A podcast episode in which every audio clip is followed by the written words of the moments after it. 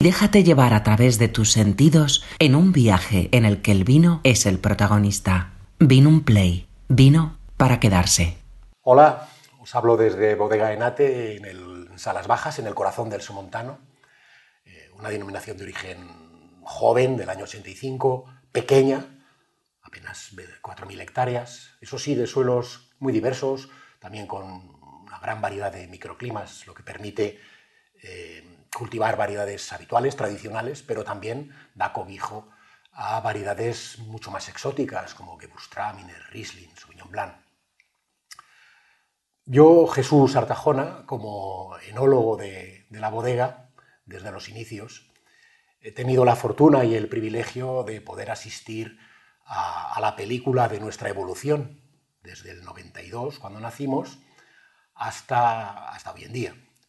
Eh, y hemos visto cómo hemos pasado de ser un bebé balbuceante hasta convertirnos en un actor de reconocido prestigio y sobre todo reconocidos por los consumidores y también por los profesionales del sector, lo cual es bastante reconfortante, dicho sea de paso.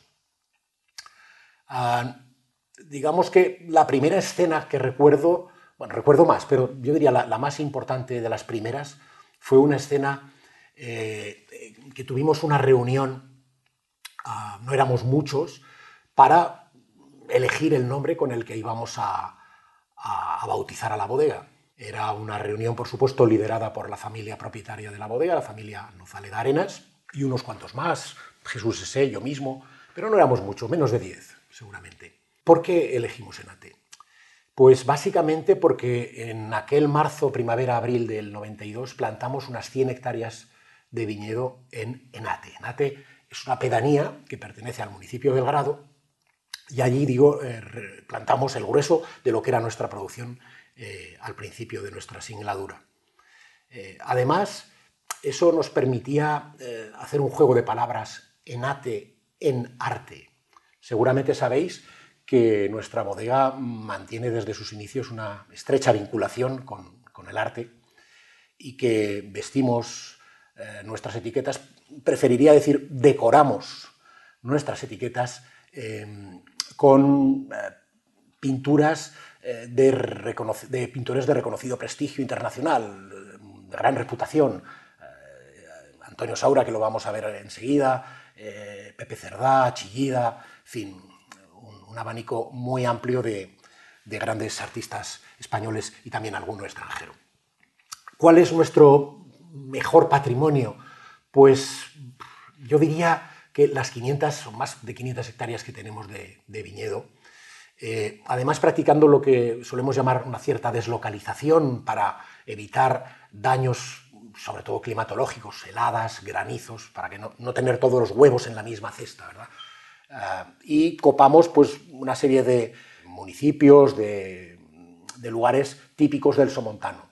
Estamos aquí en la zona de Salas, eh, pero también en Planacor, en Alcanetos, Torrefierro, subimos a 700 metros en Bachimaña, muy cerca de Alquézar, que algunos eh, conoceréis, eh, en fin, todo con la idea, el Valle de Nate, por supuesto, del que ya he hablado al principio, todo con la idea, ya, digo, de no solamente de eliminar riesgos climatológicos, sino también de tener un poquito más de complejidad en cuanto al perfil sensorial de los vinos que elaboramos.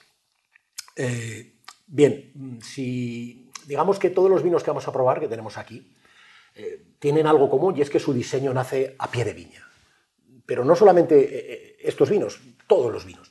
Simplemente que en estos vinos, que son los vinos de alta gama que elaboramos en Enate, todavía incidimos más en la importancia que tiene el terruño, el terroir, en la, en la elaboración del vino. Pero para daros una idea, fijaros, una vinificación, una elaboración del vino, podríamos asemejarla a una cadena de elaboración. Una cadena con eslabones. Todos los eslabones son importantes, tanto el más grueso como el más fino. Si un eslabón falla, la cadena se resiente, colapsa, se rompe o, sufre. Eh, por lo tanto, hemos de eh, cuidar los detalles y hemos de atender a todos y cada uno de los eslabones. Pero claro que hay algunos que son más importantes, que pesan más. ¿Cuáles? Bueno, pues la variedad de uva. Vamos a probar vinos con variedades de uva todas diferentes. Eso va, ya digo, a, dar eh, características distintas a los vinos. el terruño, pero el terruño no solamente eh, entendiendo por el tipo de suelo, sino también por la orografía, la presencia de árboles, más o menos sombra, la orientación, eh, la insolación, la ventilación de ese viñedo. Si, hay, digamos, riesgos de erosión por, el tipo de, terruño que tenemos. por supuesto, otro muy de, mucho peso es elegir la, la madurez en, en la uva es decir, determinar, determinar cuál es la fecha de vendimia que nos conviene. Y en función de eso también podremos variar sensiblemente eh, el abanico aromático de un vino. Luego, en la bodega, pues también hay numerosos factores que intervienen. No es lo mismo fermentar, eh, llevar la fermentación alcohólica a 22 grados en un tinto que a 26. Obviamente, el proceso de extracción va a ser distinto. Podemos optar por hacer la manoláctica o no. Luego hablaremos del chardonnay eh, sobre ese tema. podemos decidir si el vino se cría en barricas o no. Y, si se cría en barricas, si envejece en barricas, ¿qué tipo de crianza le damos? ¿Cuánto tiempo? Eh, ¿Barrica nueva o no? Eh, ¿De qué tamaño es la barrica? ¿De 225 litros? ¿De 300? ya digo, hay numerosísimos factores que, van a contribuir también a diferenciar los vinos de una misma bodega en una misma zona. Eh, algo tal vez de lo que se habla menos en estos foros, pues tenemos que decidir si nos afiliamos al gremio de los antifiltracionistas. Ya sabéis, esas botellas que pone vino sin filtrar, unfiltered wines. O si nos sentimos más cómodos eh, con la seguridad que nos proporciona una filtración amicróbica. O incluso tomar una posición intermedia, decir, bueno, ni en una situación ni en otra vamos a modificar la porosidad del filtro, vamos a variar el micraje de los poros para, en función del vino que queramos eh, también elaborar. En fin, ya digo, eh, no os quiero cansar que hay muchísimas eh, estrategias de trabajo que tenemos que adaptar a nuestra filosofía y a nuestra forma de, elaborar. Vamos ahora a dar unas pinceladas sobre estos vinos. Empecemos por el, por el chardonnay fermentado en barrica. Este es un vino que elaboramos desde el principio y además es el primer vino en el que un pintor de reputación internacional como Antonio Saura accedió a cedernos una de sus obras. Además las tenéis aquí detrás de mí, los dos originales que eh, forman justamente esta ilustración. Bueno, es un vino efectivamente monovarietal, elaborado con la uva de origen burguiñón, que es el Chardonnay. Y eh, como el nombre indica, es un vino que fermenta en barricas de roble. Y además son barricas nuevas de roble francés. Eh, hace una segunda fermentación que no todos los blancos la hacen. realmente hay menos blancos que la hagan que, no que no la hagan. Decir, es una estrategia basada en ampliar el abanico aromático del vino. ¿En qué consiste la fermentación maloláctica? Pues en transformar un ácido verde el ácido de la manzana, málico procede del latín, malus, malum, manzana, en ácido láctico. Es el ácido de la leche, un ácido más suave y además es un ácido más débil desde el punto de vista químico, es un monoácido.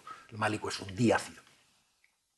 Pero además de esta desacidificación natural que se va a producir, va a haber, lo que os decía hace un momento, un enriquecimiento, eh, dar más complejidad al aroma del vino, con notas de, de nata, notas lácticas, de yogur, eh, algo que realmente encaja muy bien en, este tipo de, variedad de uva.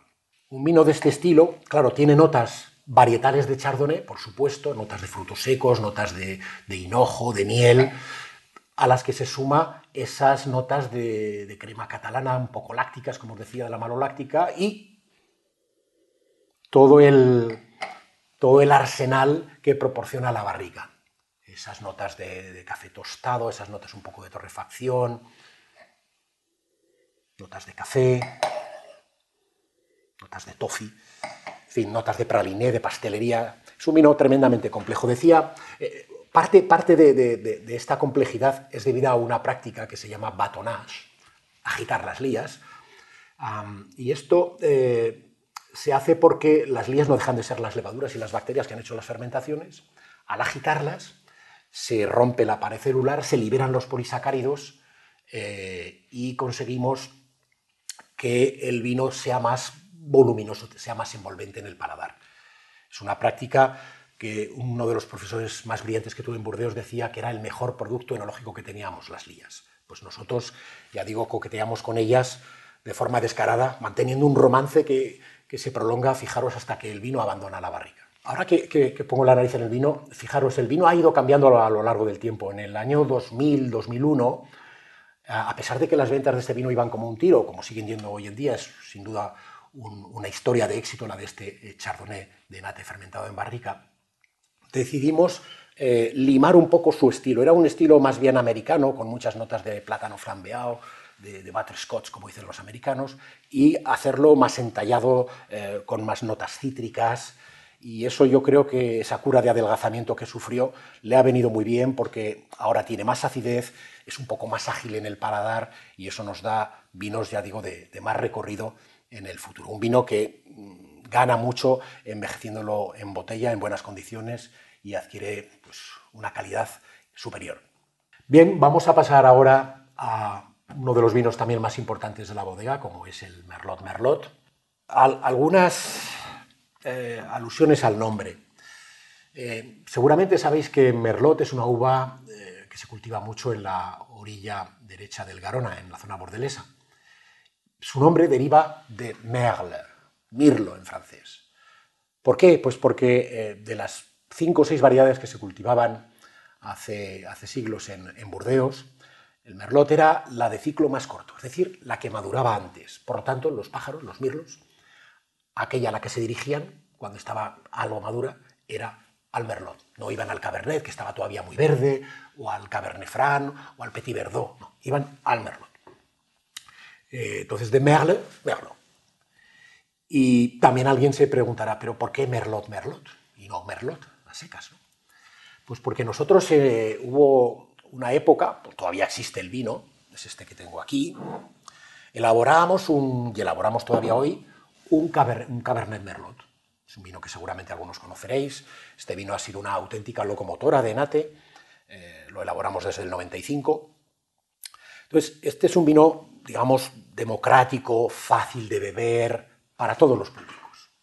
Y hubo un momento, allá por el 98, en que cuando ya teníamos bastante experiencia en la zona, decidimos dar, subir un, dar una vuelta más de, tuerca a la calidad, subir un escalón, eh, intentar hacer un vino más aristocrático.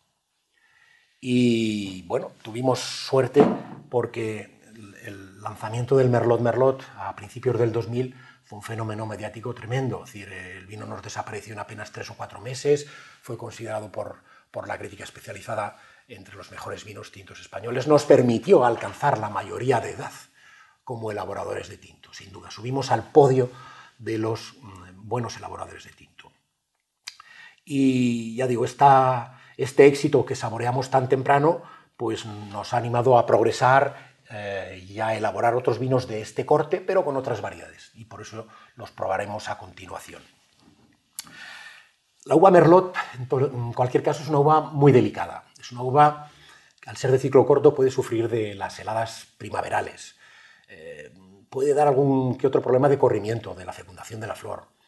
Eh, es muy sensible a la sobreproducción. Si quieres apretar demasiado a la, viña, quieres sacar demasiados kilos, vas a degradar la calidad, vas a obtener vinos muy livianos, muy flojos, faltos de concentración, para que me entendáis pero también tiene otro hándicap y es que es muy sensible a la sobremaduración. El merlot suele madurar en agosto. En agosto suele haber olas de calor.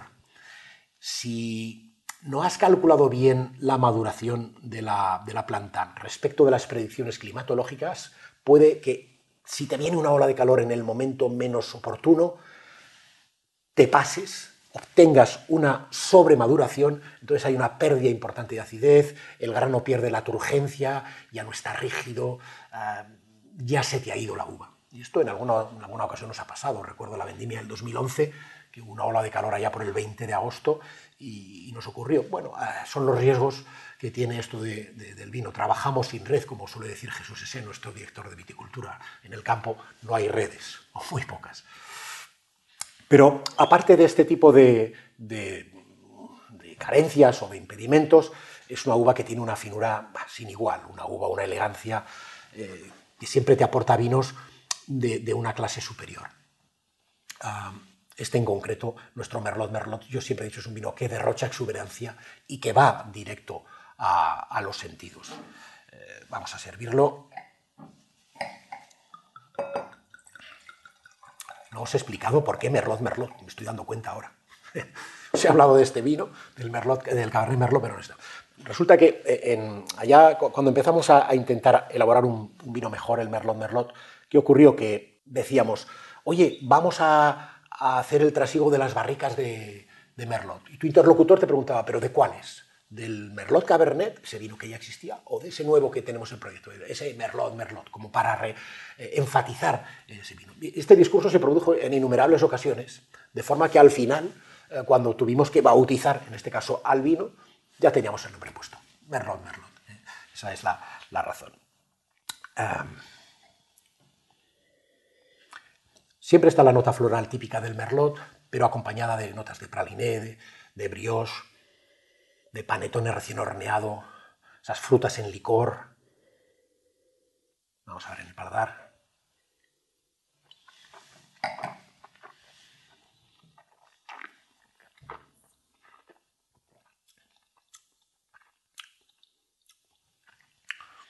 Es un vino con una carrocería tánica sólida, que pasa muy bien, y que desde luego podemos envejecer durante un cierto número de años sin temor a que el vino se nos vaya. Es un vino con un potencial de envejecimiento fijo de 10 años. Yo siempre prefiero ser un pelín pesimista, decir menos años de los que creo que, que puede envejecer. Pero tenemos botellas aquí del 98, del 99, que fueron las dos primeras señadas, que todavía están en perfecto estado de policía. ¿eh?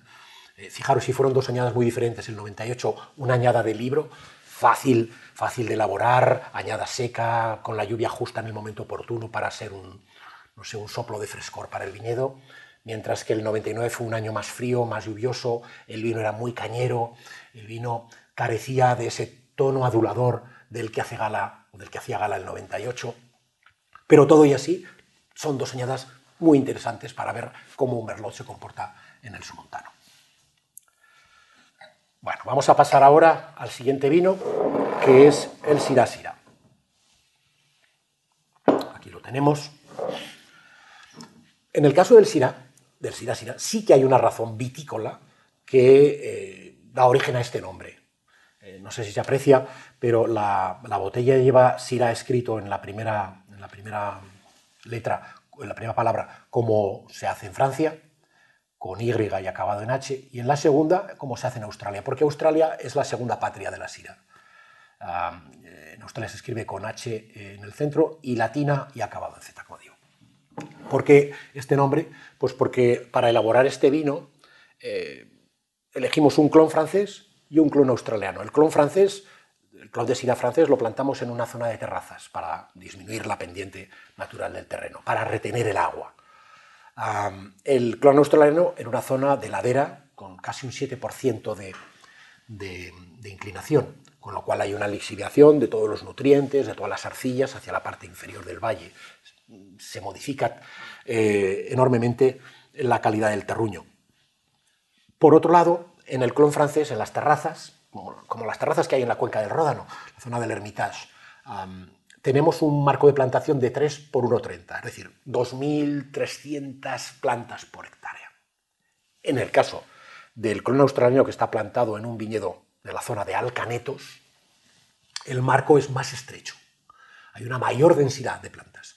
Eh, subimos a 4.000 plantas por hectárea. Las plantas entre ellas en la hilera están separadas un metro y las hileras entre ellas están separadas 2,5. 2,5 por 1. ¿Eso qué, significa? Mayor densidad de plantación, más superficie foliar, por lo tanto más sombra en el suelo, menos evapotranspiración, lo cual es muy importante en climas secos como los nuestros. Por otro lado, una mejor colonización del suelo por parte de las raíces, tienen, hay más competencia, por lo tanto tienen que buscarse la vida. Y además, eh, para la misma cantidad de kilos cosechados en una hectárea, tendremos menor rendimiento por planta. Con lo cual el equilibrio también va a ser distinto en este viñedo australiano que en el viñedo francés. Luego nosotros lo que hacemos es eh, hacer un cupaje de, ambos vinos, el francés y el australiano, dicho así, eh, para conseguir pues, las sinergias entre ambos. También no me gustaría dejar pasar de lado el hecho de que la Syrah es una variedad que toma muy pronto la barrica que estamos probando aquí, sin duda es la que antes coge los aromas de la barrica. Por lo tanto, a veces hay que modificar el tiempo de permanencia para lograr el equilibrio adecuado. Y en cualquier caso, siempre los vinos de Syrah, y lo vamos a ver ahora, son vinos con unas notas azuladas, notas nazarenas, que otros no tienen. Cuando ya el vino tiene alguna edad, evidentemente las notas nazarenas van disminuyendo, van naciendo, van apareciendo, perdón, esos tonos teja que seguramente todos conocéis. Si como digo, hay esas notas de nata, de ahumadas, esas notas de toffee también. La, la siempre tiene un cierto recuerdo como de aceitunas, una nota de pimienta. Es creo que es un compuesto que se llama rotundona, que aporta ese, ese toque de pimienta. Es un vino, si queréis, más adulador, el, más adulador de los que tenemos aquí, el que, el que tal vez le entra más fácilmente al, consumidor a nivel aromático. Luego ya veréis en el paladar, nos lo vamos a poner ahora. Es un vino de trama delicada que acaricia el paladar, va pasando por él, fluye muy bien, es ágil, una verdadera golosina de vino. Ahora está además en su flor de la vida, un vino para disfrutar. Ya sabéis que no todos los vinos llegan en el mismo momento a su flor de la vida, ¿eh? como las personas. Hay vinos que, por su estructura, necesitan más tiempo. Una vez que están en su punto óptimo de calidad, en su flor de la vida, permanecen, tienen una meseta cualitativa más o menos prolongada, más o menos prolongada, digo bien, y luego empiezan a caer. Unos caen muy rápido, otros más lento. ¿De qué depende? Pues de la estructura, ya digo, del vino y, sobre todo, lo que más tiene que ver con vosotros, con el consumidor, es las condiciones de conservación. Una condición, unas condiciones de conservación adecuadas, temperatura constante, más bien fresca, va a ralentizar la evolución del vino y la va a acelerar si tenemos cambios constantes de temperaturas, tirando a, temperaturas elevadas, exceso de luz, vibraciones, todo eso va a degradar la calidad del vino.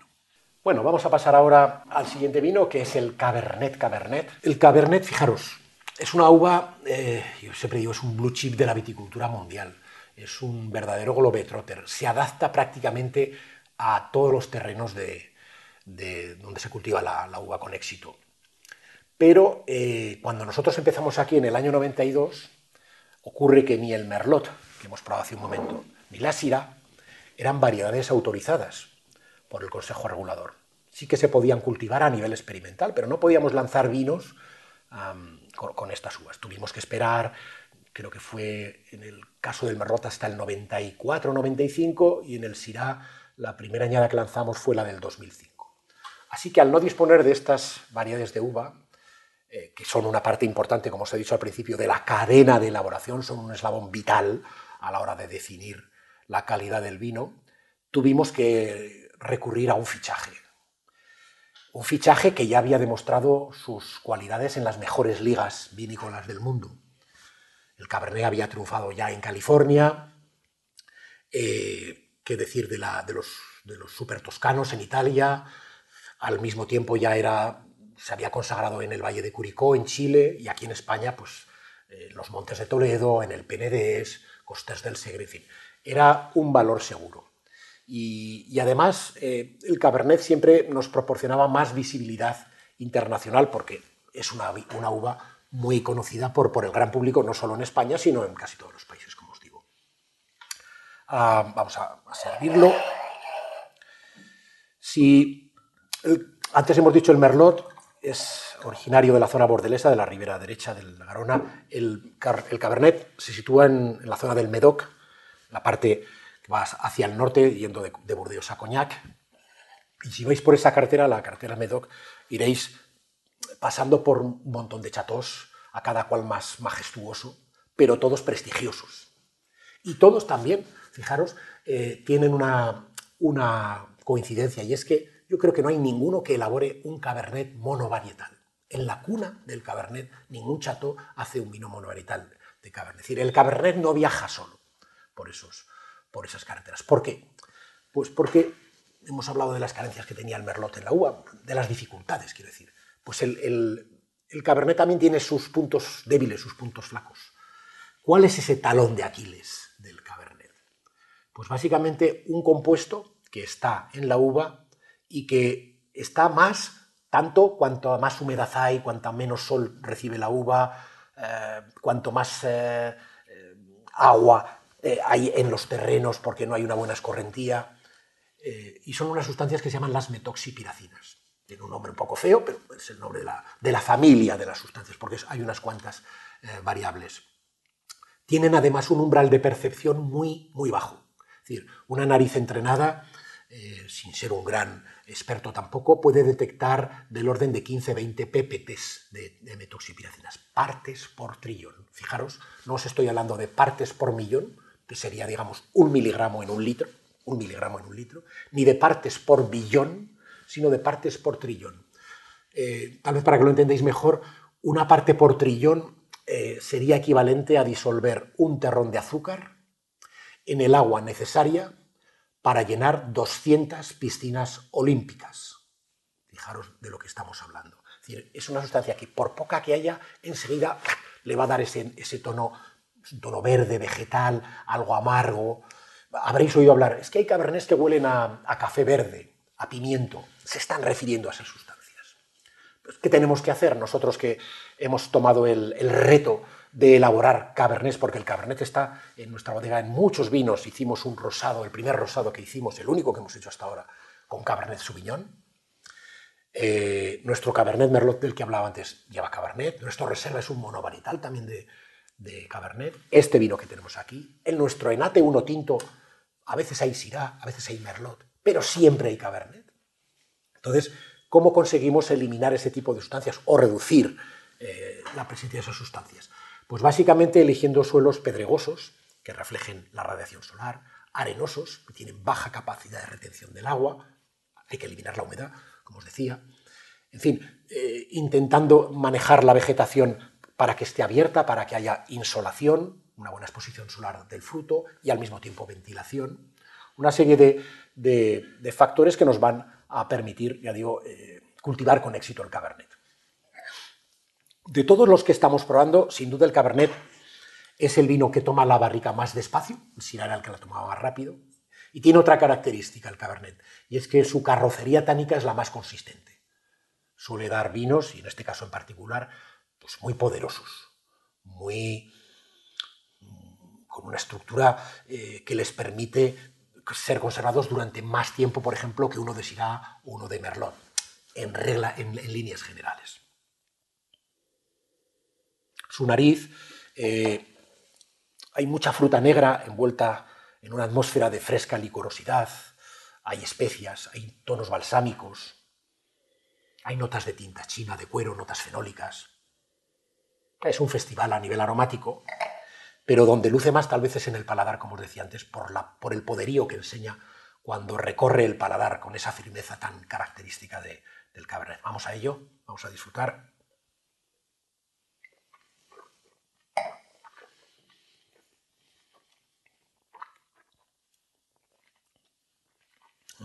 es el vino en el que tenemos más coagulación de las proteínas de la lengua, en el que notamos más esa sensación de astringencia.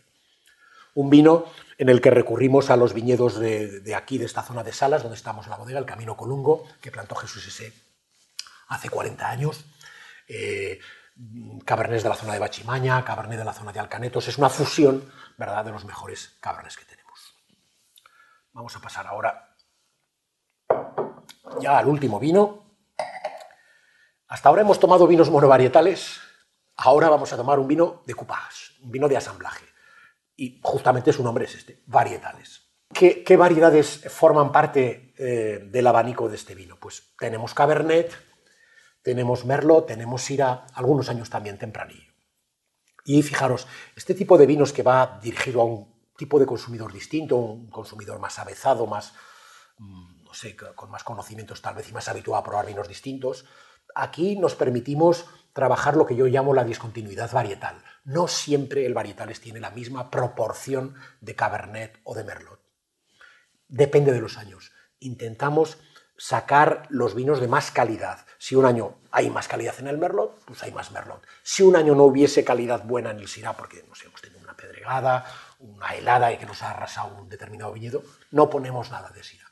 ¿eh? Vamos jugando, ya digo, intentando sacar lo mejor de cada uno. No deja de, ser un vino en el que hay que aprovechar las sinergias que se dan eh, cada uva. Sí que es verdad que siendo el vino más polifacético de nuestra gama, porque tiene muchas capas de complejidad, capas de cada uno de, los vinos que hemos probado, eh, intentamos que sea un poquito más entallado que los que hemos probado ahora, que, sea, que tenga una estructura un tanto más, más fina, sea más, más abordable, más fácil de beber, y para eso reducimos un poquito la temperatura de fermentación y también hacemos menos remontados, hacemos un proceso extractivo algo más limitado para, para ya digo, tener un vino más, más adulador. Vamos a ponerlo en una copa. También suele ser un vino eh, con un color nazareno, un color que denota la mayor parte de las veces su juventud, si lo cogemos en sus primeros años de vida. Luego es un vino que también envejece fenomenalmente bien.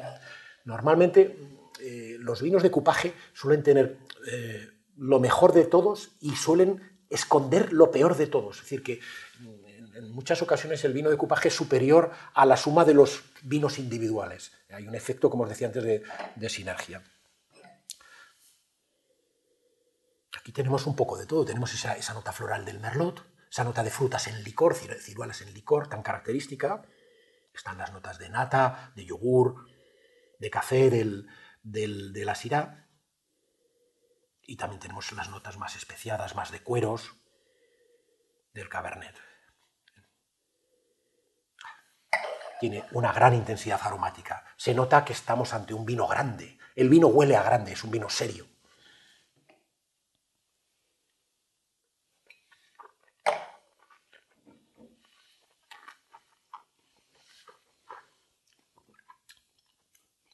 Fijaros, este es un vino que se expande por el paladar, dejando una sensación muy cremosa, muy agradable.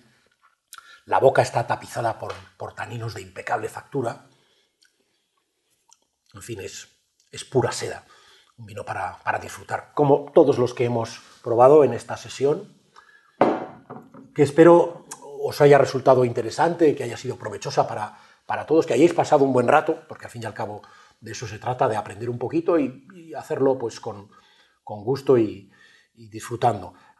yo, por supuesto, os agradezco muchísimo el tiempo que nos habéis concedido, desde luego que sí, y desde aquí os invito también, por supuesto, a, visitarnos.